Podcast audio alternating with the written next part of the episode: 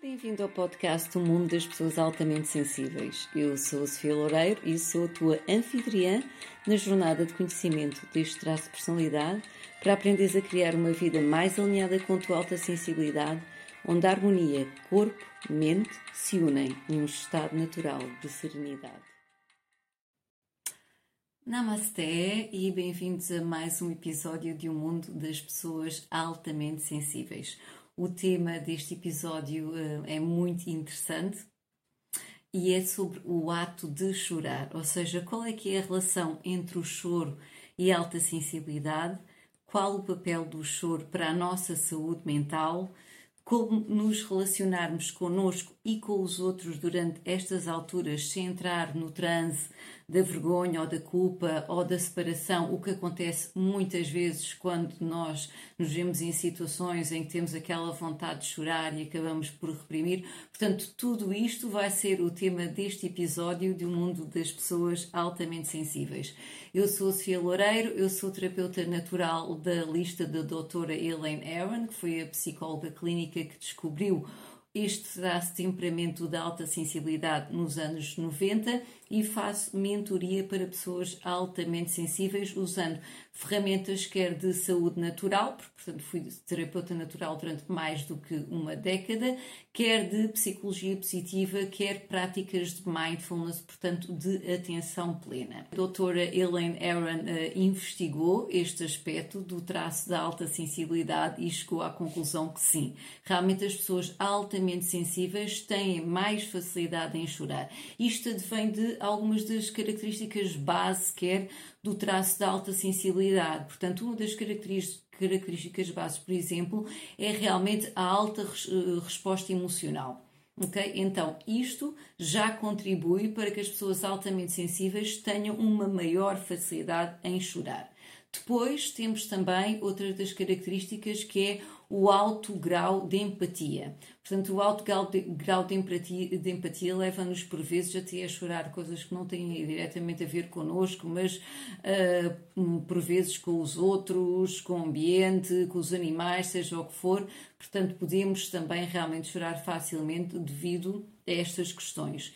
E depois também temos a facilidade com que o sistema nervoso altamente sensível entra em sobrecarga devido aos estímulos externos ou internos, e então aqui o ato de chorar vai nos ajudar realmente a libertar toda esta intensidade emocional, toda esta intensidade que há de todos os estímulos que estamos a receber.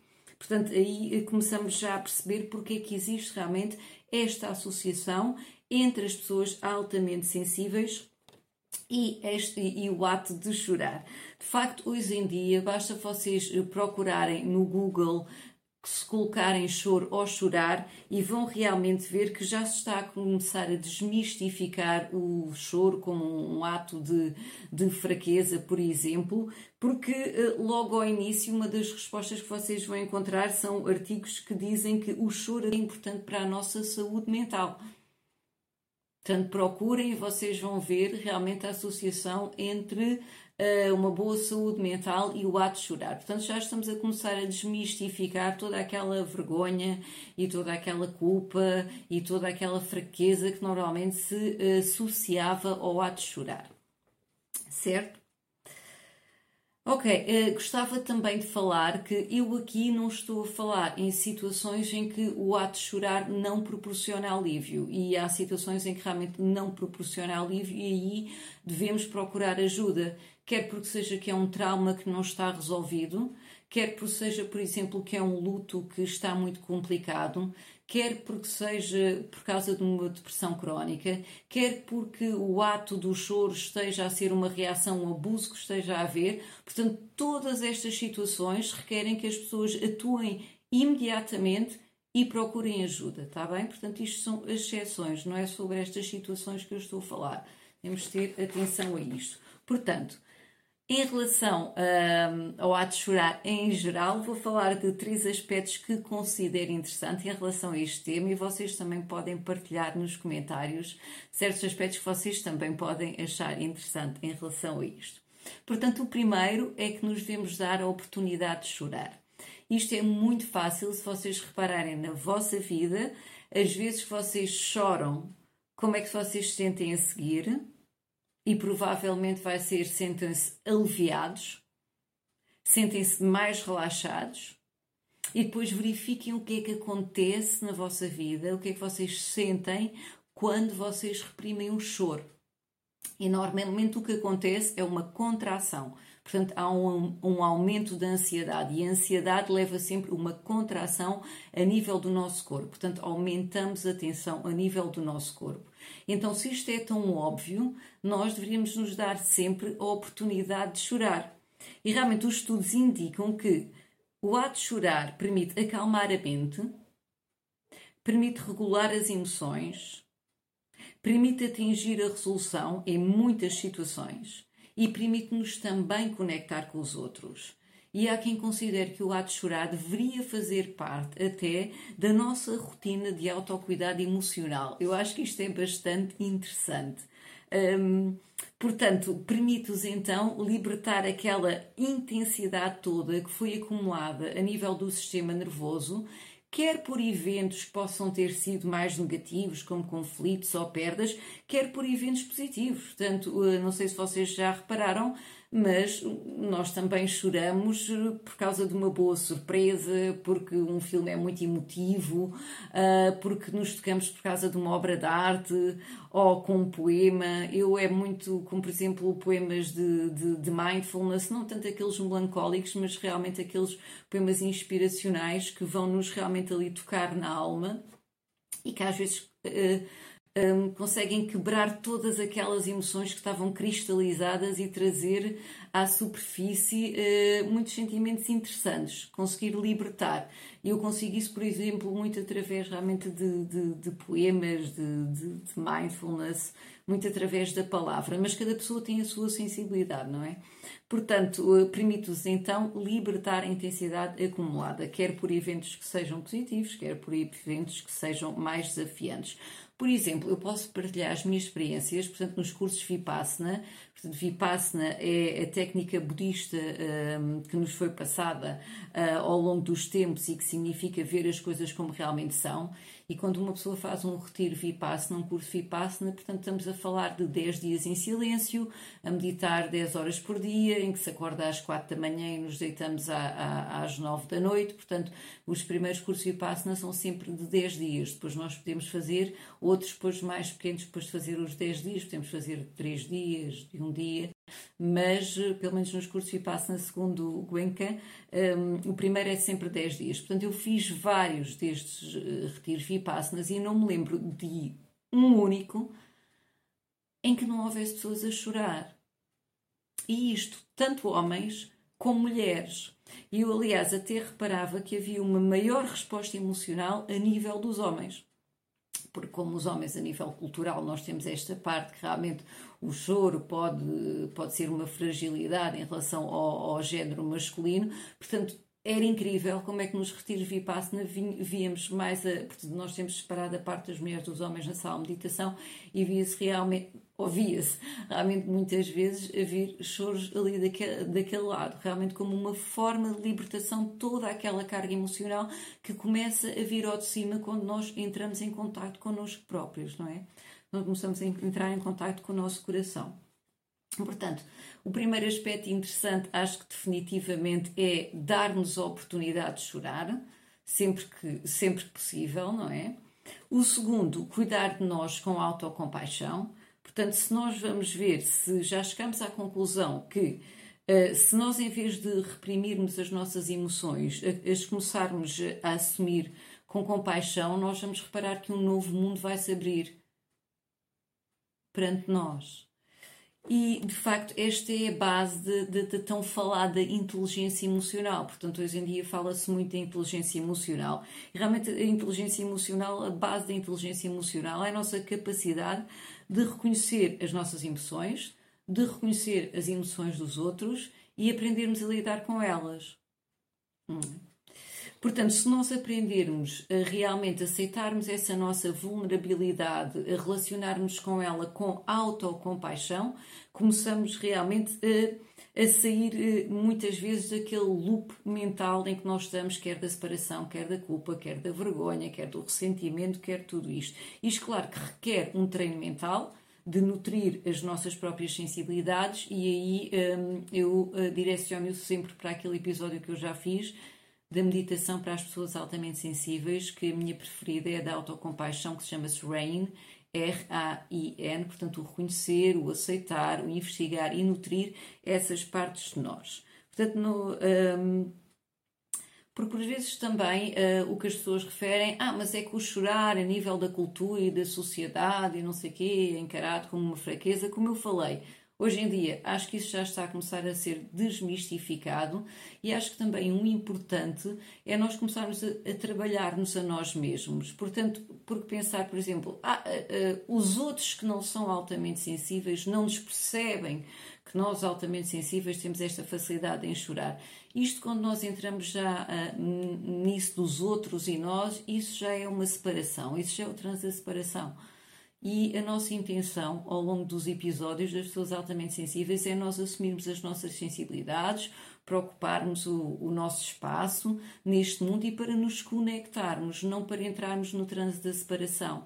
E a verdade é que a sociedade e a cultura somos também nós próprios. Portanto, eu acho que aqui o um movimento é nós nos conhecermos e reconhecermos, assumir as nossas sensibilidades para depois as poder exprimir. Portanto, o movimento é de dentro para fora e da mente para o coração. Isso vai nos ajudar realmente a assumir, uh, a assumir-nos como pessoas altamente sensíveis e abraçar a nossa vulnerabilidade pelo menos na minha jornada, esse tem sido um movimento e este para mim faz lógica, não é? Portanto, pode ser, podem chamar de crescimento pessoal, podem chamar de jornada espiritual, mas o movimento para mim é sempre de dentro para fora e da mente para o coração. Não sei se isto para vocês tem lógica ou se isso tem acontecido a nível da vossa jornada uh, da alta sensibilidade. Portanto, o primeiro aspecto que eu falei era dar a oportunidade de chorar. O segundo aspecto era então cuidar de nós com a autocompaixão. E o terceiro aspecto é: se nós já sabemos que temos tendência para chorar em certas ocasiões, também podemos tranquilizar as pessoas que estão à nossa volta, avisando-as do que pode acontecer. Lembro-me de ouvir um podcast de uma mulher altamente sensível e ela a explicar, por exemplo, na casa dela tinha sido normalizado o chorar. Portanto, todos os elementos da família, quando necessitavam, choravam. E ela, por exemplo, aí o que tinha dito ao marido era que ele não tinha que se preocupar e que naquela altura bastava um abraço para, para ela poder regular as suas emoções. E ela podia ter dito exatamente era ao contrário, porque isto depende das pessoas. Há pessoas que, quando choram, preferem estar sozinhas e então nós avisamos: olha, não te preocupes, quando me vires a chorar, se eu precisar de um abraço, eu aviso, não é? Porque há pessoas que preferem estar sozinhas, embora esteja provado que realmente ajuda-nos, quer seja um companheiro, quer seja um amigo, quer seja até um, um, uma mascote, ou seja, um animal de estimulação esse toque tem o poder de, de nos regular. Portanto, de ajudar-nos a regular a nossa resposta emocional. Isto foi feito um estudo, por exemplo, com casais, em que se avisava um dos elementos do casal que ia receber um choque elétrico. Então, isso fez com a pessoa sozinha, e avisavam que ela ia receber um, resposta, um, um, um choque elétrico e estudou-se, portanto, a nível do hipotálamo, qual era a resposta do stress que se ativava. Depois, essa pessoa com uh, de mãos dadas com uma pessoa que ela não conhecia e, e aí já se via que havia uma relação emocional e depois essa pessoa mas de mãos dadas com o seu companheiro e então aí, apesar da pessoa saber que ia receber um choque elétrico, praticamente não se ativava a resposta do stress. Portanto, também é muito interessante então nós sabermos conhecermos as nossas sensibilidades e depois eh, tranquilizar, preparar os outros para o que é que pode acontecer e como é que eles nos podem ajudar nessas alturas, não é? Portanto, isto é normalizar o ato de chorar, é interessante não só para nós, mas também ajudar os outros que estão à nossa volta a como reagir. Quando nós assumimos então eh, essa nossa vulnerabilidade, é, é muito difícil que os outros entrem em, nesse loop, de, nesse transe de, de acharmos que nós somos eh, fracos eh, ou que somos frágeis, ou seja o que for. Quando nós assumimos quem nós somos, sem vergonha, sem entrar nesse, nesse transe da vergonha e da culpa, vocês vão ver que o mundo à vossa volta vai mudar. E então é também a forma como nós nos exprimimos. Eu, por exemplo, há pouco tempo, quando uma pessoa inadvertidamente me magoou e eu comecei a chorar, eu reparei que essa pessoa começou a ficar aflita. Então, quando ela pediu desculpa, eu magoei-te, eu imediatamente respondi eh, com comunicação não violenta. Não foste tu que me magoaste, fui eu que me senti magoada porque. E então, pronto, encetou o diálogo a partir dali. Isto também é muito interessante, nós assumirmos a responsabilidade das nossas emoções. Isso vai dar confiança à outra pessoa e também vamos tocar na sensibilidade dessa outra pessoa. Eu até agora não houve uma única vez em que eu, depois de ter iniciado a minha jornada de alta sensibilidade, em que se alguém diz, ah, és muito sensível por causa disto, eu respondo, sim, sou e como tal eu tenho que cuidar de mim. Não houve ninguém que depois de eu dizer isto e assumir a minha sensibilidade, a minha vulnerabilidade, a seguir tivesse como resposta que eu era fraca ou que eu era demasiado frágil, ou seja o que for. Novamente, um movimento, um, para mim, a lógica que faz é de dentro para fora, ou seja, eu assumir quem eu sou, para eu conseguir me exprimir de forma não violenta, sem acusar os outros das minhas emoções, uh, ou seja, eu exprimir para fora quem é que eu sou, e o movimento é da mente, sair daquele loop não é? Dos nossos pensamentos, da ruminação para o coração e, entre, e entender o que é que o meu coração precisa e o coração dos outros que estão à minha volta. Não sei se, se isto uh, fa, vos faz uh, lógica. E, por exemplo, a doutora Elaine Aron diz que muitas vezes basta, para tranquilizar os outros que estão à nossa volta, basta dizer coisas como sim, eu estou magoado, mas não tanto como como parece, apenas choro com facilidade. Portanto, há muitas, eh, muitas eh, linhas que nós podemos ir aprendendo, não é? Para nos exprimirmos de forma não violenta. Está bem? Portanto, somos responsáveis pelas nossas emoções, não acusamos os outros, nem sentimos vergonha de quem somos. E isto é a revolução da alta sensibilidade. É uma revolução de ternura e é uma revolução do coração. E vou terminar este episódio com uma citação da Golda Meir que diz: Quem não sabe chorar de todo o coração também não sabe rir. E isto recorda-me realmente uh, o que a doutora Elaine Aron chama o pacote, não é? A alta sensibilidade é um pacote. Uh, nós temos as partes mais positivas, as partes mais desafiantes e nós podemos chorar uh, não só pela tristeza, mas também pela alegria. E é toda esta jornada de alta sensibilidade e do sentir assim intensamente que pode ser, na verdade, uma jornada de libertação quando nós assumimos e abraçamos quem nós somos verdadeiramente. Muito obrigada pela tua atenção plena e pelo teu coração presente. Um grande namasté e até o próximo episódio das pessoas altamente sensíveis. Bem-vindo ao podcast do Mundo das Pessoas Altamente Sensíveis. Eu sou a Sofia Loureiro e sou a tua anfitriã na jornada de conhecimento deste traço de personalidade para aprenderes a criar uma vida mais alinhada com a tua alta sensibilidade, onde a harmonia corpo-mente se unem num estado natural de serenidade.